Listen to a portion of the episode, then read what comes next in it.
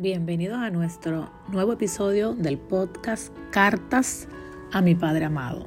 Y en esta semana quiero motivarte a que escribas tus peticiones, tus cartas a tu Padre Amado. ¿Por qué? Porque llegan momentos en la vida cuando no tienes ni ánimo, ni fuerza, ni fe y necesitas ir a buscar esas cartas que antes le escribías y donde puedes encontrar respuestas a oraciones que hiciste en el pasado. Y puedes ver como el mismo Dios que antes fue fiel y respondió tus peticiones, también sigue siendo fiel ahora. Solo que a veces nos alejamos tanto que se nos hace difícil escuchar su voz o ver sus respuestas, hasta en las cosas simples y sencillas de la vida.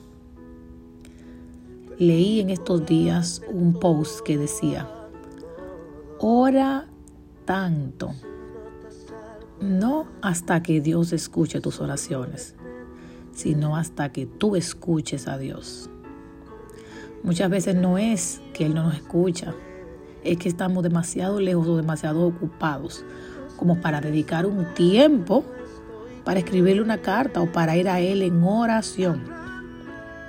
Entonces mi invitación en este día es que dediques un tiempecito a esa petición que está en tu corazón. Yo sé que a veces le decimos a otros, oren por mí o esta es mi petición, acompáñenme en oración. Y eso es muy importante y es poderoso. Pero tú tienes el acceso directo, tú tienes la llave maestra, esa llave que abre el cielo. Puede ser que la respuesta sea no, sea sí o sea espera. Pero ¿por qué esperar a que otro ore por ti? Yo te aseguro que si fuera a recoger un dinero, tú vas y lo recoges tú mismo, difícilmente mandes a alguien a recogerlo. Entonces tu bendición es más grande que cualquier cosa. No es que no le pidas a otro la oración, es que aprendas a desarrollar una relación con el Señor.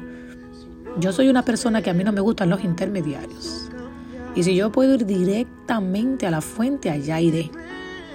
Allá arrebataré, allá alcanzaré, allá pediré y buscaré por aquello que necesito. Pero no te puedo negar que soy humana. Yo tengo más de 20 años conociendo al Señor. Y esto es una montaña rusa. A veces tengo fe, a veces estoy desesperada, a veces creo más que nunca, a veces no creo nada. Es difícil. Y si eso soy yo, que tengo más de 20 años conociendo al Señor, escuchando palabras, cantando canciones, escuchando mensajes y que tengo relación con personas que también están en el mismo ambiente. ¿Qué será de una persona que no tiene todo ese alimento espiritual? Cuando llegue el problema, me imagino que lo sepulta, lo hunde. Entonces necesitamos escribir esas cartas, ya sea que las escribas con lágrimas, ya sea que las escribas en el alma, que las escribas en lo más profundo de tu corazón, que las escribas en la almohada, no sé. Tú entiendes lo que te digo. Si la quieres escribir en un papel, para que luego vuelvas y leas y veas todo lo que ha cambiado.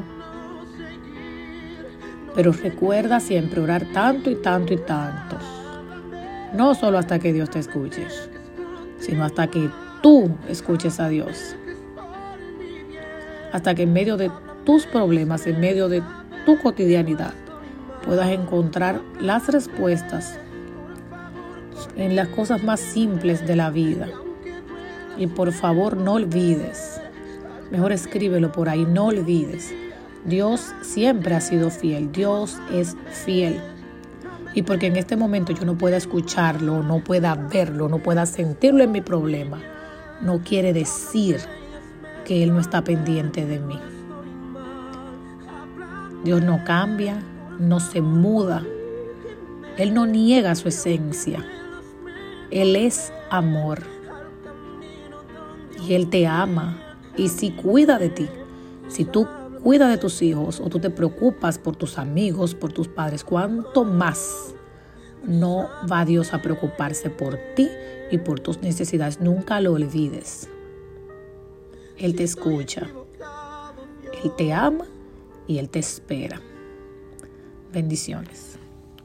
Si he cambiado delante de ti, Dios. si mi corazón se ha apartado en algún momento. Solo háblame, solo háblame, háblame.